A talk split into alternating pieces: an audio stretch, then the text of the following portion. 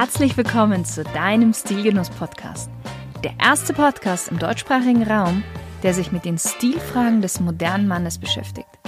Aber auch darüber hinausgeht und nachfragt, was ist denn eigentlich purer Genuss und ein erfüllender Lifestyle für den Mann von heute? Und das Ganze von Frau zu Mann. Viel Spaß mit der heutigen Folge.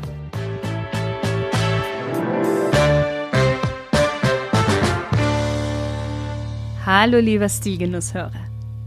Er ist beliebt bei Jung und Alt, Mann und Frau, in sämtlichen Kreisen gesellschaftsfähig. Er ist aus der Garderobe von Politikern, Schauspielern und den Royals nicht mehr wegzudenken. Seine hohe Funktionalität bei Wind und Wetter, seine Langlebigkeit und die geringen Abnutzungserscheinungen machen ihn zu einem beliebten Klassiker auch wenn in der Anschaffung oftmals im hochpreisigen Segment zu finden. Aber das macht er wieder wett, da seine Einsatzmöglichkeiten nahezu unbegrenzt sind und der optische Eindruck von Hochwertigkeit auf einen Blick erkennbar ist und damit auch das gesamte Erscheinungsbild natürlich des Trägers aufwertet. Und die Rede ist vom Trenchcoat. Was aber die wenigsten wissen, ist die Entstehungsgeschichte des Trenchcoats. Und an sich wäre das vielleicht auch nicht so wichtig, aber jeder, der meinen Podcast mittlerweile schon kennt, weiß, dass ich immer gerne auch etwas zur Geschichte sage des jeweiligen Kleidungsstück, weil, wie auch gerade jetzt in diesem Fall des Trenchcoats, die Geschichte sehr viel Aufschluss über die wesentlichen Charakteristika und Qualitäten gibt. Die Geburtsstunde des Trenchcoats wird zweierlei Herren zugesprochen. Beide Pioniere in der Stoffherstellung. Man kann tatsächlich heute nicht mehr sagen, wer wirklich der Erste war. Aber einer von den beiden war zum Schluss ein bisschen erfolgreicher damit. Also, tauchen wir ein in die britische Vergangenheit, denn eins ist zu 100% belegbar, der Trenchcoat ist britisch. Und zwar gehen wir in die Zeit zurück so um 1853. John Emery, Inhaber eines Geschäftes für Männerbekleidung in Londons renommierter Regent Street, entwickelte die erste wasserfeste Wolle. Und diese Erfindung ließ er sich natürlich auch patentieren unter dem Namen Aquascutum, also zu lateinisch Wasser- und Schutzschild. Im Krimkrieg von 1853 bis 1856 fertigte er daraus Capes, Feldmäntel und auch einen ersten Vorgänger des heutigen Trenchcoats und belieferte damit das Militär. Der zweite Mann war Thomas Burberry. Burberry war bekannt für hochwertige Outdoor-Bekleidung und Textilien, die vor allen Dingen den Ansprüchen von Jägern, Anglern und Reitern, aber auch von Abenteurern und Ingenieuren genügten. Tom Burberry war in Südengland beheimatet und ließ sich dort von dem mit Lanolin überzogenen kittelartigen Mänteln der Hampshire Hirten inspirieren. Ihre exzellenten Eigenschaften, wie zum Beispiel ihre Wasserundurchlässigkeit, wollte er unbedingt für jedermann nutzbar machen. Seine Vision war ein leichter, wasserabweisender Mantel, der warm im Winter und atmungsaktiv im Sommer ist. Jetzt magst du dir vielleicht denken, hm, die eierlegende Wollmilchsau gibt es nicht. Tja, gibt es mittlerweile schon, nur damals noch nicht. Weil Burberry kannte sich ja mit Funktionstextilien aus. Also entwickelte er einen wasserabweisenden stabilen Stoff aus chemisch beschichteter, langstapliger ägyptischer Baumwolle. Und er nannte diesen Stoff Gabardin. Und das Besondere dabei ist die spezielle Webtechnik weil diese Webtechnik ermöglicht es, dass der Stoff später warm hält, vor Wind schützt, aber eben auch atmungsaktiv ist und obendrein noch wasserabweisend. Das Spannende hier ist, dass die Geschichte des Trenchcoat nicht nur die Entwicklung eines extrem stylischen Kleidungsstückes aufzeigt, sondern auch einen gewaltigen technischen Fortschritt in der Textilindustrie. Das wusste natürlich auch Burberry und ließ auch seine Erfindung 1879 patentieren. Ursprünglich verwendete er Gabardin gar nicht für die Bekleidung, sondern erstmal zum Testen für Zelte. Zum Beispiel für den norwegischen Forscher Roald Amundsen. Denn genau ein solches Zelt aus Gabardin leistete ihm wirklich wertvolle Dienste bei der Eroberung des Südpols. Und zwar so wertvoll, dass er später das Zelt mit folgenden Worten weiterempfahl. Burberry Gabardin ist außerordentlich leicht und stark und hält komplett den Wind ab. Das heißt, du kannst dir mal vorstellen, wie stabil dieser Stoff war. Also wenn er sogar am Südpol als Zelt eingesetzt wurde.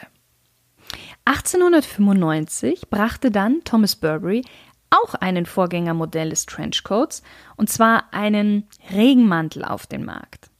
Zum eigentlichen Durchbruch für Burberry verhalf aber der Burenkrieg 1899 in Südafrika. Britische Offiziere nahmen nämlich inoffiziell den Mantel von Burberry als Wetterschutzkleidung.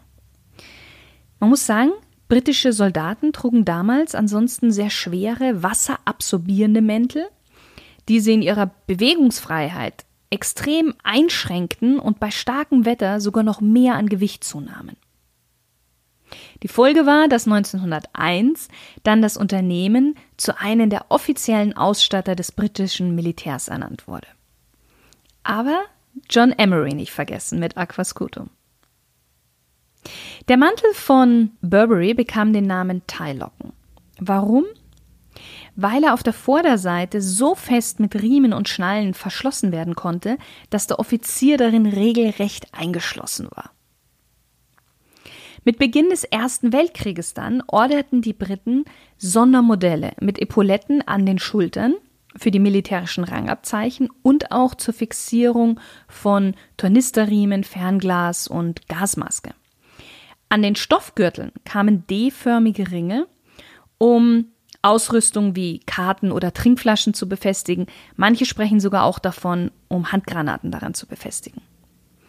Zudem besaß der Mantel Raglanärmel, also keine klassischen Ärmel, der am Oberarmgelenk eingesetzt ist, wie zum Beispiel bei einem Hemd, sondern die Ärmeleinsatznaht beginnt bereits am Halsloch und von dort aus verläuft dann eine Naht über die Schulter jeweils vorne und hinten bis hin zur Achsel, wo sie sich dann dort trifft.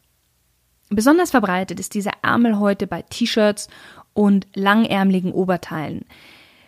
Auch oder gerade in der Sport- und Freizeitmode. Wenn du meine Folge über die Harrington-Jacke bereits gehört hast, dann sagt dir der Raglan-Ärmel bereits was, weil auch in der Harrington-Jacke wird eigentlich klassischerweise ein Raglan-Ärmel verarbeitet. Okay, warum hat man einen Raglan-Ärmel in den Trenchcoat eingearbeitet? Zwei Gründe.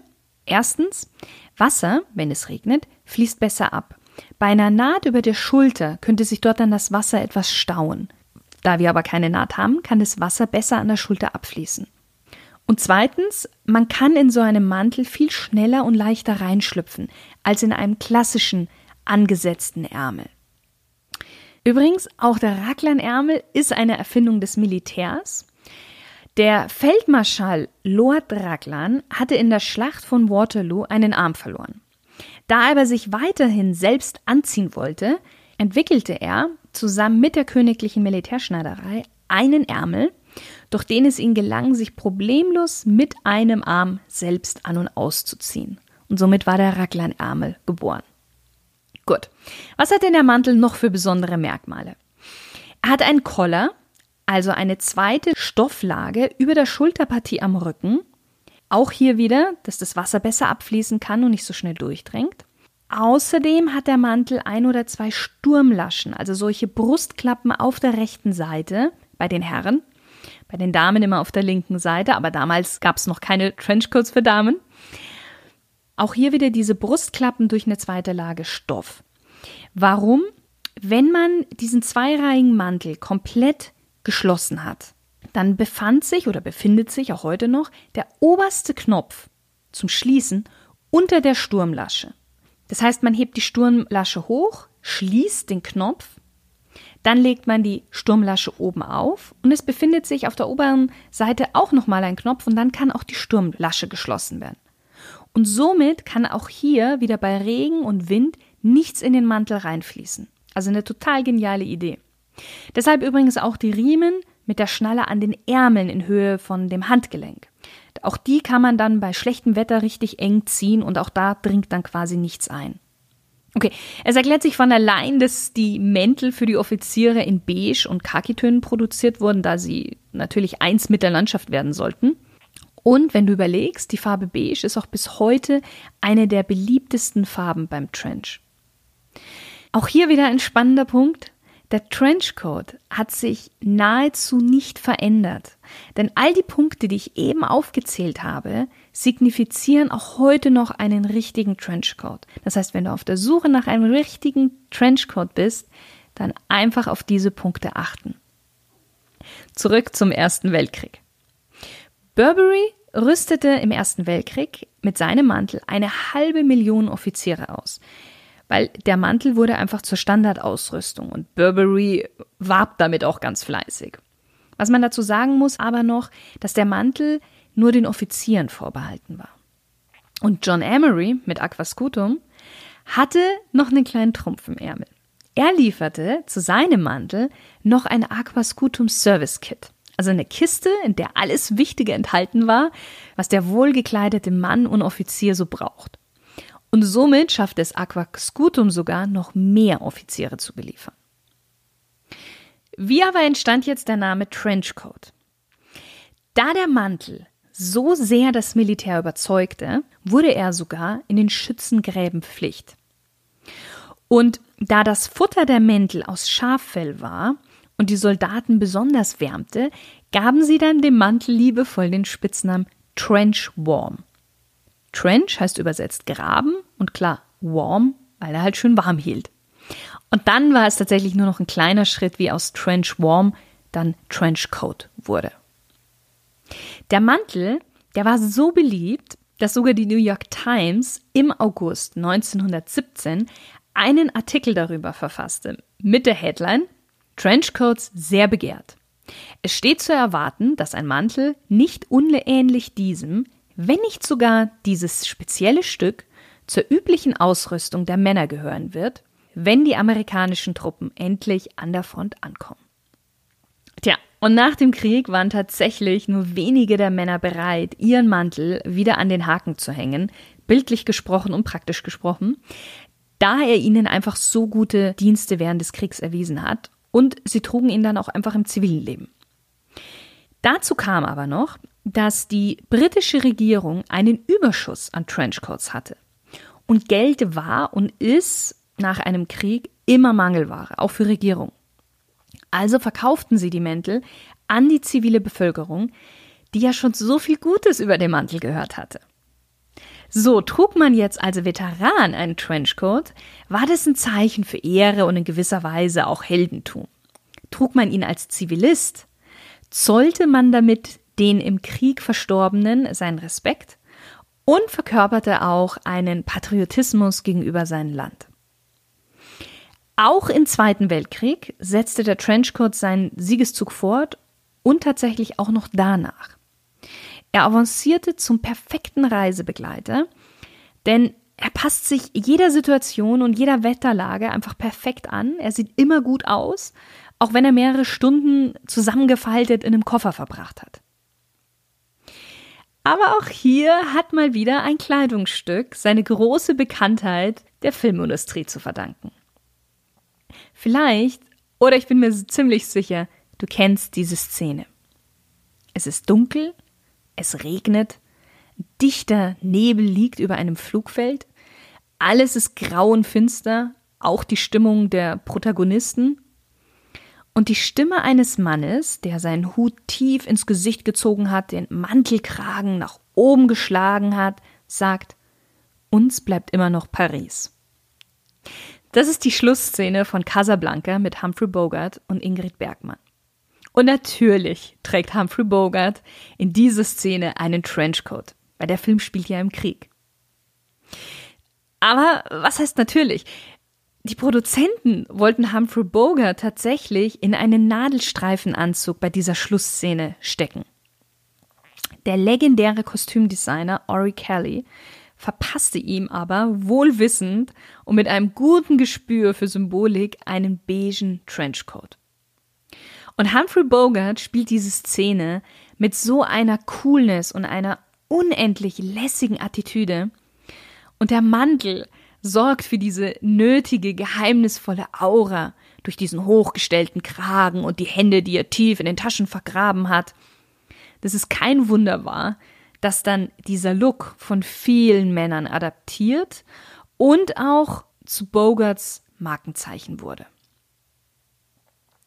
Inspiriert dann davon steckten fortan Kostümbildner zahlreiche Detektive und Spürnasen in sämtlichen Kriminal- und Gangsterfilmen in eben diesen Mantel. Weil Detektive sind cool und deswegen müssen sie einen ebenso coolen Mantel tragen, der Selbstbewusstsein und natürlich auch eine Cleverness vermittelt. Und wenn er dann noch wasserfest und gleichzeitig schick ist, perfekt. Sie konnten den Kragen hochklappen, den Kopf einziehen, in dunklen Ecken herumlungern, ohne erkannt zu werden.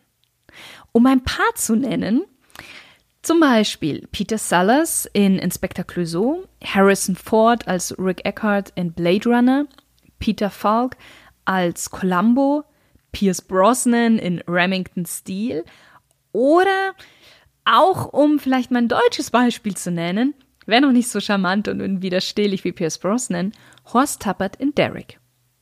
Nicht nur die Männer fanden Gefallen an dem Trenchcoat, auch Audrey Hepburn trug einen beigen Trenchcoat, in dem, wie seine Hauptdarstellerin, grandiosen Film Breakfast at Tiffany's. Und sie verlieh ihm damit eine gewisse Eleganz mit einer fortdauernden, wirklich fortdauernden Popularität unter gut gekleideten Damen als Folge. Es gibt auch eine schöne Anekdote von Helmut Schmidt. Ich hatte anfangs ja erwähnt, dass auch Politiker gerne Trench tragen, wie zum Beispiel Winston Churchill, aber eben auch Helmut Schmidt. Er hatte ein blaues Exemplar und er trug diesen Mantel so lange, bis wirklich sichtbar Verschleißerscheinungen auftraten. Und das heißt was bei einem Trenchcoat. Und seine Sekretärin weigerte sich dann zum Schluss, ihn nochmal zur Reinigung abzugeben, weil sie einfach befürchtete, dass er durch die chemische Behandlung komplett auseinanderfallen könnte. In den 80er Jahren kam dann langsam das Ende der großen Detektivserien und der Trenchcoat verschwand auch etwas von der Bildfläche. Aber nicht komplett, weil er hat sich mittlerweile seit langem wieder seinen festen Platz, vor allem auch in der Herrengarderobe zurückerobert, aber natürlich auch in der Damengarderobe. Jetzt habe ich dir ein bisschen was über die Geschichte erzählt und ich glaube, allein schon die Geschichte ist schon Grund genug dafür, dass du auch unbedingt einen haben solltest. Aber ich möchte dir noch ein paar mehr Punkte aufzählen, warum auch du einen Trenchcoat in deinem Kleiderschrank hängen haben solltest, beziehungsweise du ihn oft und aktiv tragen solltest. Der Trenchcoat steht seit Casablanca bis heute für ein cooles Understatement. Der Trenchcoat bleibt bis heute der einzige Mantel, der das ganze Jahr über mit fast jedem Outfit getragen werden kann, ohne deplatziert zu wirken. Christopher Bailey, der ehemalige Kreativdirektor und CEO von Burberry, sagte mal über den Trenchcoat, der Trenchcoat ist, außer der Jeans, das demokratischste Kleidungsstück, das ich kenne. Er ist beliebig kombinierbar und kann von Männern wie Frauen getragen werden. Der Trenchcoat funktioniert sowohl beim Smart Casual Look wie auch bei eher eleganten und Business Looks. Ich werde dir gleich ein, zwei Styling-Beispiele nennen. Er ist ideal für das Übergangswetter und mit knöpfbarem Futtereinsatz sogar wintertauglich. Den Trenchcoat kannst du einfach überwerfen, weil selbst wenn er ein bisschen verknittert ist, strahlt er eine gewisse Ordnung und auch eine souveräne Eleganz aus. Ob du ihn lässig offen lässt oder tailliert schnürst, alles ist drin und es sieht immer gut aus. Wobei wichtig, für mehr Nonchalance lieber den Trench bzw. den Gürtel knoten und nicht brav mit der Schnalle verschließen.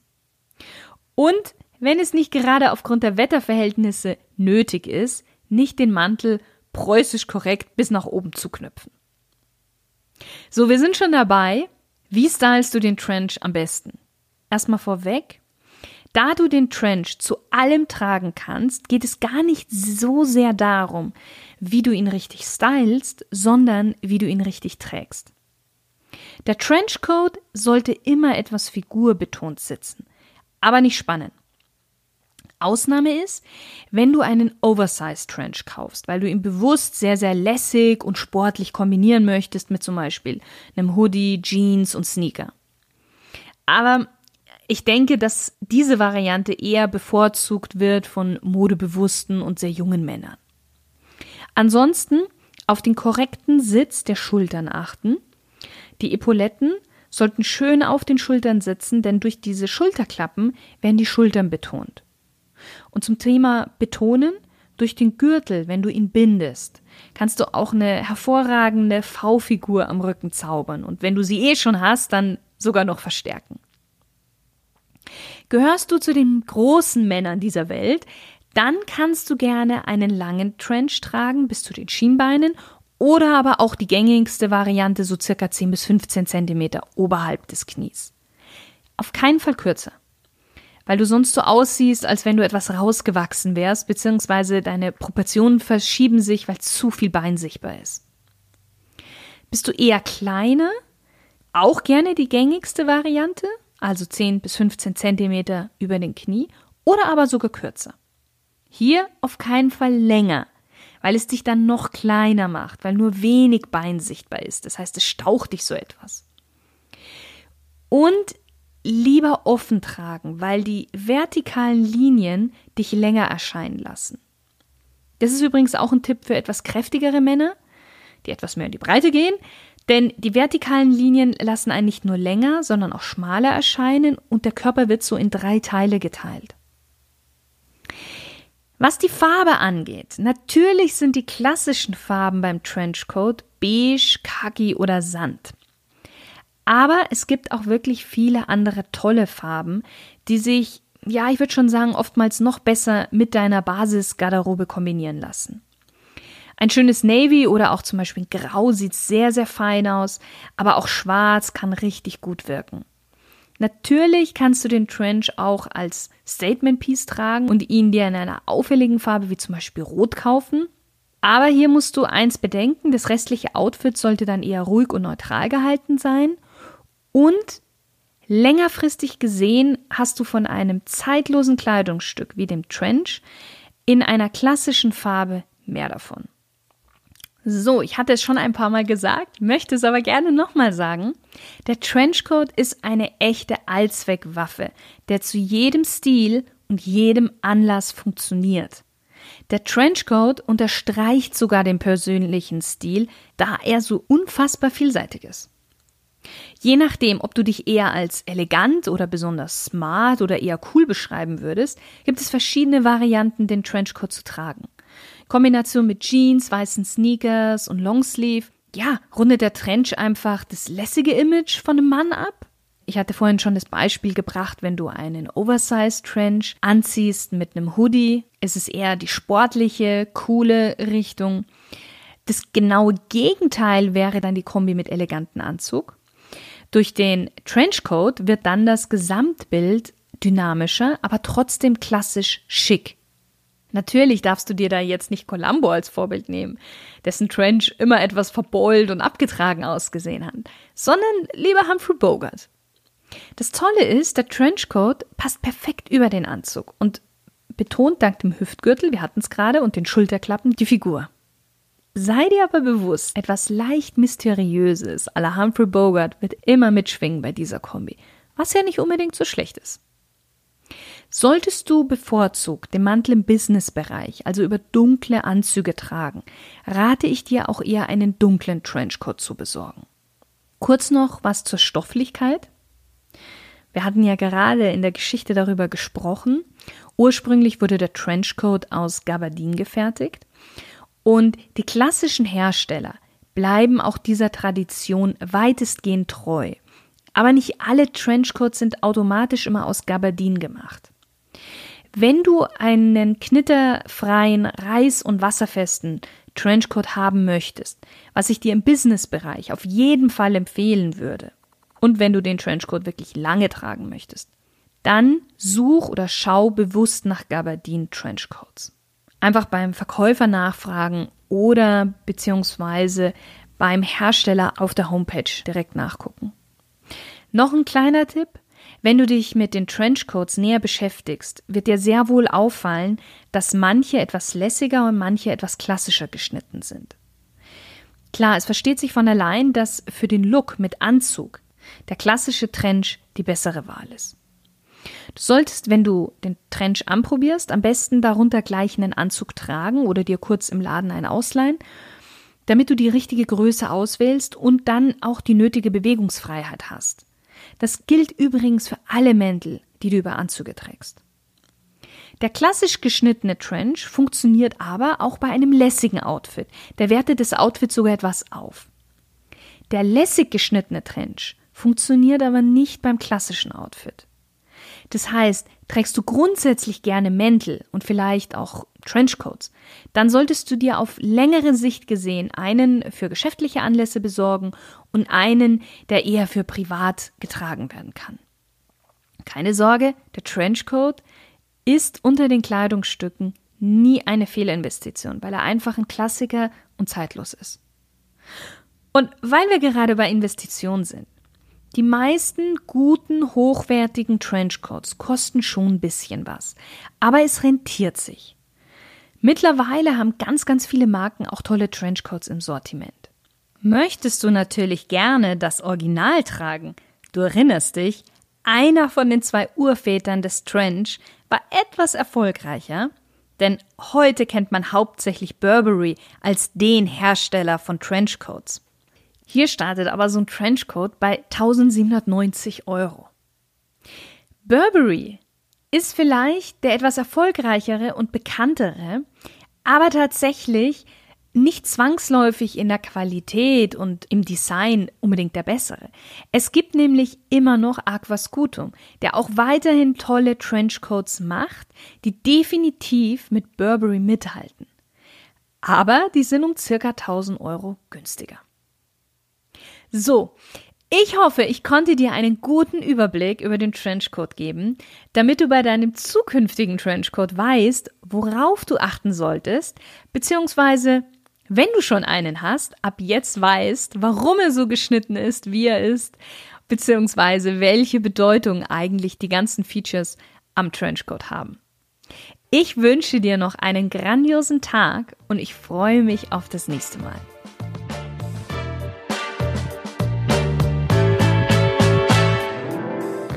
Möchtest du noch mehr Tipps und Wissenswertes über einzelne Kleidungsstücke, Stil und Image erfahren? Dann abonniere jetzt den Stilgenuss Podcast und du verpasst keine neue Folge mehr. Und wenn ich mal über ein bestimmtes Thema sprechen soll, was dich interessiert, dann schreib mir doch einfach unter podcast@shirinsay.com.